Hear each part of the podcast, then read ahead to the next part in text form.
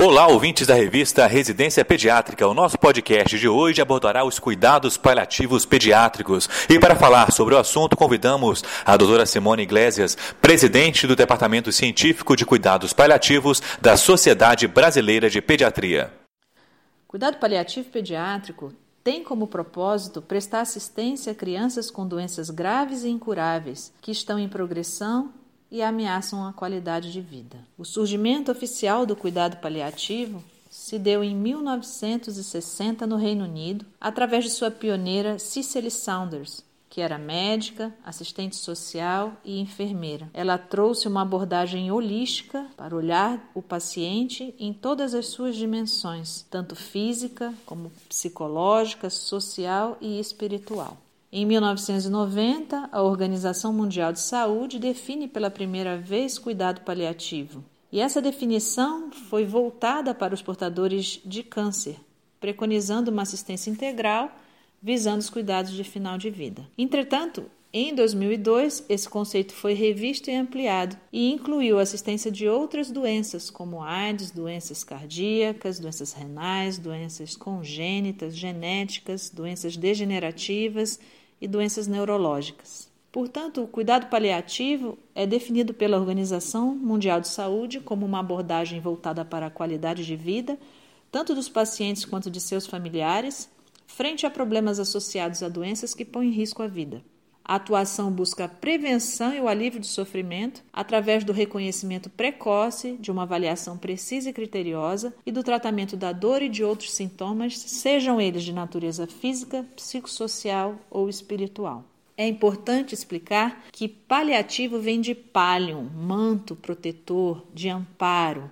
Uh, palium era um manto que protegia os guerreiros das intempéries. Então, este é o propósito do cuidado paliativo, a proteção. Temos então alguns princípios. O primeiro deles, aliviar a dor e os outros sintomas que causam sofrimento. O cuidado paliativo afirma a vida e entende a morte como um processo natural. Não são destinados nem para apressar nem para adiar a morte. Fornece um sistema de apoio para ajudar os pacientes a viver tão ativamente quanto possível até a morte e englobam a família neste cuidado. Outro aspecto importante é a comunicação. As decisões sobre os tratamentos médicos devem ser feitas de maneira ética, de maneira compartilhada, respeitando os valores éticos e culturais desta família. O cuidado paliativo é necessariamente provido por uma equipe interdisciplinar e engloba toda a coordenação do cuidado, evitando a fragmentação deste. A experiência do adoecimento deve ser compreendida de uma forma global e, portanto, os aspectos psicossociais e espirituais também são incorporados na promoção do cuidado. A assistência do cuidado paliativo não se encerra com a morte do paciente, mas se estende no apoio ao luto da família pelo período que for necessário. Portanto, o cuidado paliativo, ele é concomitante ao cuidado curativo. Ao mesmo tempo que cuidamos da doença, promovemos alívio do sofrimento e melhora da qualidade de vida, evitando um prolongamento desnecessário do sofrimento. Após a morte, há suporte às famílias. Do ponto de vista legal, o Código de Ética Médica de 2009, em seu artigo 36, diz que é vedado ao médico abandonar o paciente sob seus cuidados, salvo sob motivo justo comunicado ao paciente ou seus familiares, o médico não abandonará o paciente por ser este portador de doença crônica ou incurável e continuará a assisti-lo ainda que para cuidados paliativos. No artigo 41, é dito que é vedado ao médico abreviar a vida do paciente, ainda que a pedido deste ou seu representante legal.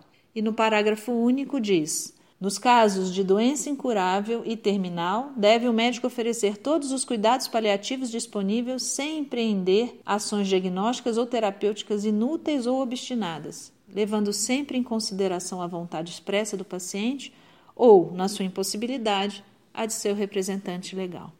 Portanto, em resumo, cuidado paliativo traz uma perspectiva de uma melhora da qualidade de vida das crianças e suas famílias, acrescentando vida aos dias da criança e não apenas dias à vida da criança. Essa foi a doutora Simone Iglesias, do Departamento Científico de Cuidados Paliativos da Sociedade Brasileira de Pediatria, falando sobre cuidados paliativos em pacientes pediátricos. Na próxima semana, o doutor Sérgio Antoniuk, do Departamento Científico de Neurologia da Sociedade Brasileira de Pediatria, falará sobre dificuldades de aprendizagem. Até lá!